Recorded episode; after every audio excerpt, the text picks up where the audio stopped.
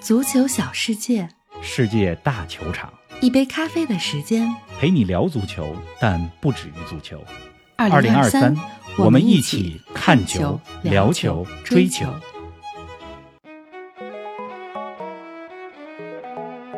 欧冠八强全部产生，米兰双雄和那不勒斯扛起意甲大旗。意大利有三支球队闯入八强，十七年来第一回。克球王和奥斯梅恩组成的那不勒斯锋线，全欧洲有解吗？哈兰德独中五元，他能帮曼城实现欧冠梦想吗？利物浦尽力了，但确实踢不过皇马。四分之一决赛抽签，你希望看到怎样的经典对决？更多精彩内容以及西班牙国家德比前瞻，尽在本期足球咖啡馆。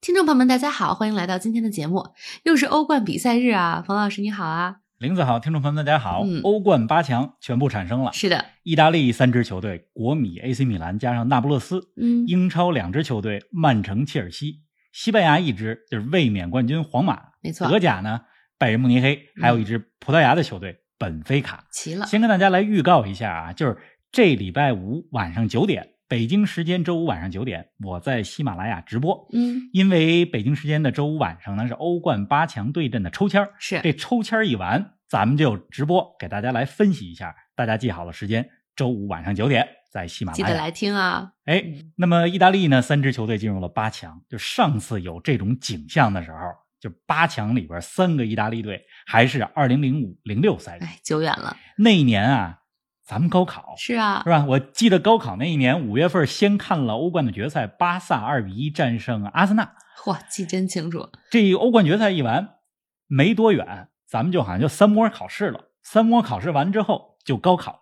你想想，就是一晃十七年。啊，真的是。刚才咱们说的呢是二零零五零六赛季，其实在那之前的几个赛季，比如说零四零五赛季，意甲也是三个队进了八强，米兰、国米、尤文。嗯，那么那年呢，米兰进了决赛，决赛输给了利物浦，伊斯坦布尔奇迹嘛，是这是零四零五。再往前倒，二零零二零三赛季，意甲也是三支队进了八强，而且这三个队都进了四强，决赛还是尤文和米兰的意大利德比嗯会师了欧冠决赛。当然，当年那年米兰夺冠了。是。对，所以也就是说，从二零零二到二零零六四年间，有三年的时间里，意甲都有三支球队进入欧冠八强，就那可以说是意大利足球的白银时代。为什么说不叫黄金时代呢？因为黄金时代是在九十年代初，所以就是二十一世纪刚开始。刚才咱们说的这几年是白银时代，嗯我是这么认为的。哎，时光荏苒啊！咱们 V 加粉丝群里啊，维埃里雨拉说，米兰双雄上次同时进八强，那时候四百米能跑进一分钟呢。我不记得那时候我跑步速度如何，但是我记得哈、就是那会儿踢球，嗯哎，我客串守门员的时候，就各种倒地扑球，就敢扑，嗯，是吧？你现在就嗯就算踢守门员这个位置都不敢嗯倒地扑了，是吧？那会儿呢，我记得啊，就是那会儿饭量特别可以，就一顿饭，能够吃十个馅儿饼。那上学长身体的时候，吃十个馅饼没问题。嗯，就是我现在就回想说，相比于那个时候，现在的饭量不及当年的百分之三十。还真是，你可以说吃的更健康、更讲究，或者更事儿了。就是。哎，今年欧冠八进四的比赛啊，你最希望抽出来什么样的对决呢？想再来个米兰德比吗？抽签这事儿啊，就是咱们怎么希望是吧？希望抽出来什么样的结果，咱把悬念留在这期节目的最后，嗯，别一上来呢就秃噜出来。是啊，您呢一边听我们说节目，也可以想一想八强对阵最期待怎么样的对决，嗯然后给我们留个言说说。咱们群里边的国米球迷啊，前两天就说说国米进了八强，其他七支球队都愿意喜提大礼包，愿意碰国米。这大家呢都比较低调，是吧？拒绝被毒奶。是，当然了，就是能进八强的谁都不弱。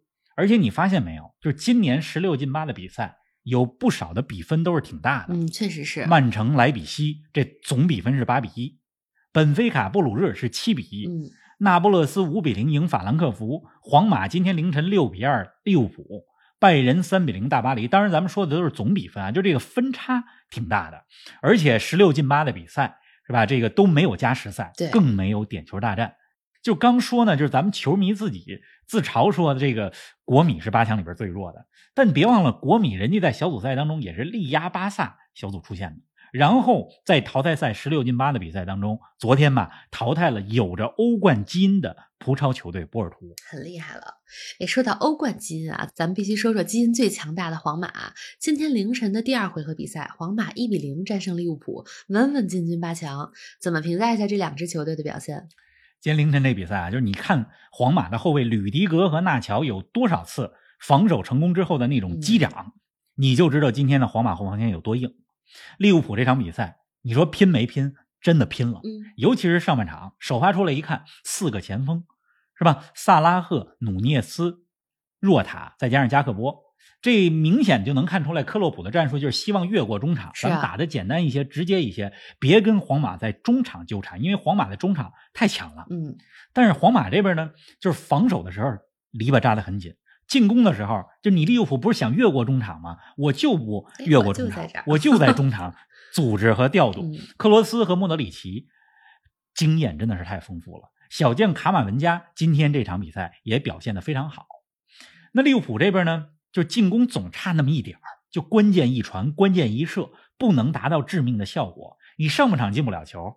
到了下半场，无论从心气儿上，对方的防守信心上，是吧？这都不一样了，所以就很难再进球、再翻盘了。那么这场呢，我总结利物浦的表现啊，就是说就尽力了，精神可嘉，但是就是踢不过，还是没办法。哎，比赛结束之后啊，伯纳乌球场呢放起了客队利物浦的队歌，你永远不会独行。这种操作还挺罕见的吧？听到那队歌的时候，我都感觉到很奇怪，皇马主场怎么放利物浦队歌啊？是啊。呃，心想皇马是在这向这个伟大的对手致敬啊，远了不说，二零一八年和二零二二年的决赛，这个皇马都是碰上了利物浦。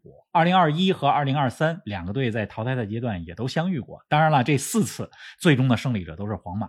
就无论结果如何，放对歌，这都是向伟大的对手在致敬嘛。是的。但是后来呢，皇马人家赛后也解释了，是吧？说这是想回报利物浦。因为呢，在首回合两队在安菲尔德比赛的时候，当时呢正好赶上皇马的名誉主席阿曼西奥去世。嗯，那么利物浦呢在安菲尔德向皇马表示了慰问啊，而且还摆了花儿，嗯，是吧？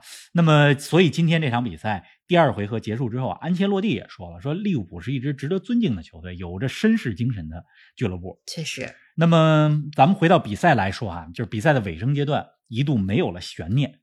我相信很多球迷呢，可能就关了电视机，在补补觉，早上起来在上班。嗯，我呢是一直看到了最后，就伤停补时阶段，那个时候利物浦已经总比分二比六落后了，其实就是垃圾时间。是的。那么，但是补时阶段还有这么一个细节，就是利物浦禁区里边，西米凯斯有一个手球，嗯，然后去看 VAR 了，裁判还看了半天，这球给不给点球？当然最后没给。是啊，反正那个镜头呢，我要是利物浦球迷，我就觉得挺挺这个心酸的，因为两回合比赛当中啊，就是你除了第一回合的开场不到半个小时，没有给皇马造成什么威胁，比赛已经没什么悬念的时候，还裁判还在那耽误时间，还去看有没有一个点球，有没有点球无所谓了嘛，对吧？但是呢，咱们话说回来，就是欧冠当中谁输给皇马都不丢人。利物浦精神可嘉，尤其看到最后，就是皇马的队歌还没放起来的时候，其实利物浦远征客场的球迷就已经在看台上高唱“你永远不会独行”，就挺感人的。是的，这就是足球的魅力，超越胜负。是啊，您正在收听的是《足球咖啡馆》，一杯咖啡的时间陪你聊足球，但不止于足球。我们是一档观点独立、内容原创的播客。您对我们最大的支持就是将足咖分享给更多的朋友，同时欢迎订阅我们的 V 加计划。微博搜索“足球咖啡馆”，成为 V 加订阅会员，自享五大专属福利：加入粉丝群与冯老师聊球，云喝一杯新鲜调制的零子咖啡，观看来自比赛现场的专属视频，参与直播互动，还有机会对话世界知名俱乐部。二零二三，我们一起看球、聊球、追球。无论是哪个球队的球迷啊，我想今天都会把掌声送给三十七岁的莫德里奇。在这场比赛中，有一个漂亮的挑球过人，这个动作让人们暂时忘记了他的年龄。瑞斯拜吧，送给莫德里奇。你你说的这个镜头呢，是出现在下半场。嗯，当时呢，皇马是在左边路进攻，莫德里奇有一个非常轻巧漂亮的挑球过人，挑过了利物浦的后卫阿诺德。而且这事儿还没完，莫德里奇接着在左路突破之后，一个左脚高质量的传中。但是中路是谁啊？是巴尔韦德吧？头球把那球呢顶高了一点但是莫德里奇这一连串的动作，真的在那一瞬间让人忘记了莫德里奇的年龄。嗯，我今天呢是看的是英文的解说，当时这个解说员都在说，俩人开玩笑说说莫德里奇今年多大岁数？不可思议啊当然大家都知道他已经是三十七岁了，的真的是瑞斯拜送给莫德里奇。嗯，哎，今天凌晨的另一场比赛啊，那不勒斯三比零战胜法兰克福。方老师，这可以说是轻取吗？欧冠球队战胜了欧联杯级别的球队吧，就因为毕竟这两个球队的水平不在一个水平嗯线上。那么这场比赛呢，奥斯梅恩上半场尾声阶段那个头球，当时我就说这个腰腹力量简直太好。是啊，那么这球一进，那不勒斯就总比分三比零领先了，比赛就没什么悬念了。下半场呢，奥斯梅恩梅开二度，他进的第二个球，大家如果看回放的时候注意看一下，就是倒数第二传还是第三传，克瓦拉斯赫利亚把球转移到右路的时候，就那个传球太美妙了。就克瓦拉斯和利亚传的那个球，反正那不勒斯的克球王加上奥斯梅恩，全欧洲无解。无论下一轮谁遇到那不勒斯，估计都防不住他们。是啊，我觉得呢，下一轮他们对手得想一想怎么比那不勒斯进更多的球。嗯那么回到今天凌晨这场比赛，那不勒斯呢后来进了第三个球，得泽林斯基点球命中。相比于今天凌晨的另外一场球，皇马和利物浦今年比较和平，相互尊重啊。就是那不勒斯和法兰克福这边今天就不太和平了，场外比场内还热闹。是就法兰克福的客场球迷本来是被禁止进入那不勒斯的球场的，就是他们是被禁止进入球场的，但是来了大批的法兰克福球迷，是啊而且在那不勒斯的街头闹事儿，双方球迷呢动起手来了。我看了一段视频，就是那个场面有点像暴徒版本的这个打砸抢的画面。反正咱们不不过多评价了，因为也不了解这个事儿究竟是怎么挑起来，啊怎么回事儿。但是呢，出现这样的场面太不应该了。对啊，哎，那为什么会彻底禁止客场球迷进来呢？这是意大利对德国球迷的一个限制，嗯可能是跟之前某场比赛德国球迷在 意大利的这个表现有关系。是哎，哎，八强当中啊，那不勒斯和曼城是仅有的两支没有夺得过欧冠的球队。昨天的比赛当中，曼城七比零横扫莱比锡，哈兰德独中五元。黄老师怎么评价曼城的表现呢？有了哈兰德确实不一样。嗯哈兰德这赛季进了三十九个球了吧，各项赛事啊。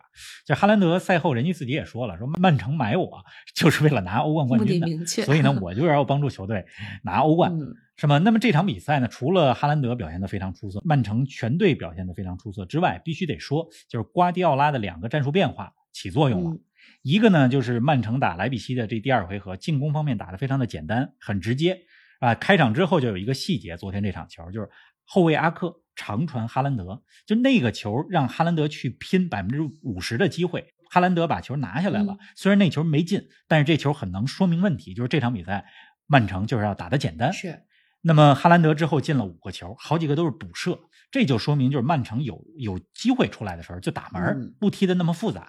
这是昨天就是瓜迪奥拉战术的第一个变化。嗯，第二个变化呢？第二个变化呢，就是首发阵容出来之之后啊，这斯通斯一看是在右后卫的这位置上，但是随着比赛来看，他的位置实际上是后腰，就是和罗德里打了一个双后腰。这个目的也很明确，就是说我们进攻打的直接了，那么这个时候对手就有可能打反击，而我把斯通斯和罗德里放在后腰的位置上，一旦你反击打起来，我能够迅速在中场阻断你。所以就是这两个战术安排，我觉得是显出来了瓜迪奥拉的功力，曼城呢才赢得这么轻松，有了这场大胜。但是这场比赛就是当值主裁判吧，尤其上半场有一些判罚有点问题比如说曼城的点球有点牵强。那莱比锡呢也有个单刀球，那个单刀球是曼城的门将埃德松出击啊，把对方的球员给绊倒了，但是没有判埃德松犯规，反而是给了莱比锡的一个攻防犯规，啊这个让我看的不太懂。有质疑。哎，哈兰德进了五个球之后啊，距离打破欧冠单场进球纪录近在咫尺了。然而瓜迪奥拉把他给换下去了。那特别想问问哈兰德被换下场时，此刻心情如何呀？这球员心里肯定有想是法，但是不能流露在脸上。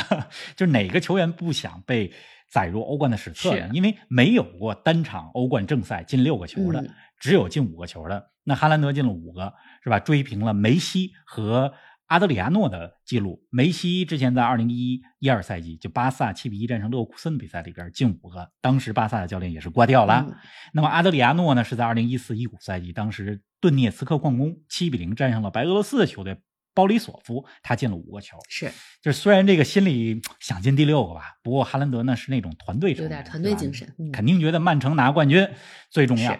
这瓜迪奥拉呢赛赛后挺开心的，就是还跟大家开玩笑说，就算拿到欧冠冠军又怎么样呢？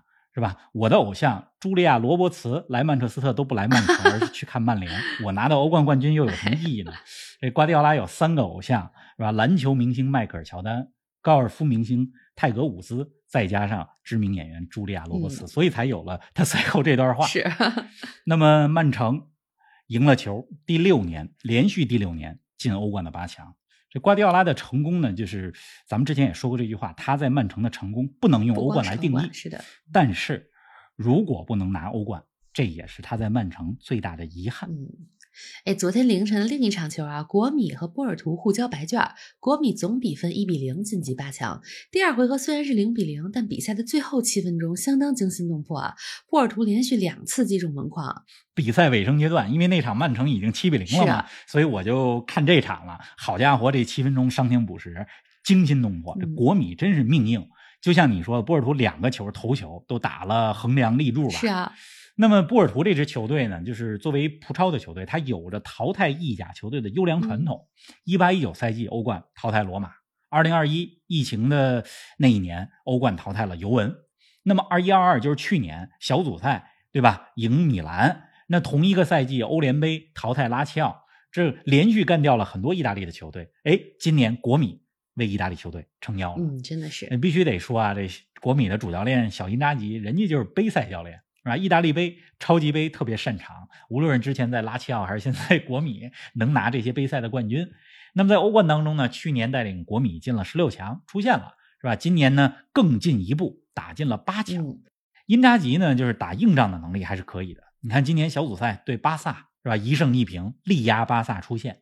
在意甲当中对那不勒斯，世界杯之后嘛，也是终结了那不勒斯的不败。超级杯当中决赛战胜了 AC 米兰，如今欧冠淘汰赛又拿下了波尔图，所以小因扎吉 真的是个杯赛教练。真的是，哎，到时候了，来说说吧，八强你最期待怎么样的对决呢？我其实期待啊，皇马对那不勒斯，就是今年欧冠能不能来一场皇马对那不勒斯的比赛？但是呢，又有点想把这比赛呢留到半决赛或者决赛，别让这俩队八强的时候就碰 太早。所以我想来想去啊，就是大家来听听啊，我的八强对阵是这么安排的。首先呢，就是来一场米兰德比，国米对阵 AC 米兰，哎，然后呢，再来一场皇马对曼城。嗯，皇马和曼城也是有渊源的，去年的半决赛嘛，是吧？之前几个赛季也相遇过，在淘汰赛。这是第二场，第三场皇马对曼城，再来个切尔西对那不勒斯，是吧？切尔西再过几周的时间，状态应该更好。那不勒斯无疑是现在欧洲攻击力状态最强的球队，嗯，状态好。还有一场，剩下的是谁呢？拜仁对阵本菲卡。哎，咱们上礼拜的时候就说过什么？说本菲卡无论下一轮抽到哪个对手，他肯定都不怕。那就让拜仁来验一验这支本菲卡 有多强。所以这是我的四个对阵。哎，国米对阵 AC 米兰，皇马对阵曼城，切尔西对那不勒斯，拜仁对本菲卡，这是我的希望。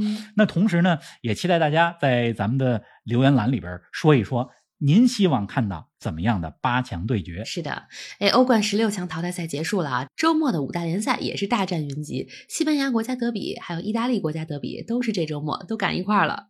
可不是嘛，德比比较多啊，大战云集。英超那边呢，还有弗兰克兰帕德德比。切尔西对埃弗顿，这兰帕德被解雇的两支球队，切尔西和埃弗顿。咱们这么说哈，不太地道啊。这么换个说法，换个说法，说应该说是兰帕德成为传奇的球队，切尔西和上赛季呢他英勇带队保级的球队，这样就好听多了。这周末有这比赛。那么还是再预告一下，这周五就是北京时间的周五晚上九点啊，咱们在喜马拉雅语音直播，正好是欧冠八强的对阵出炉，来跟大家。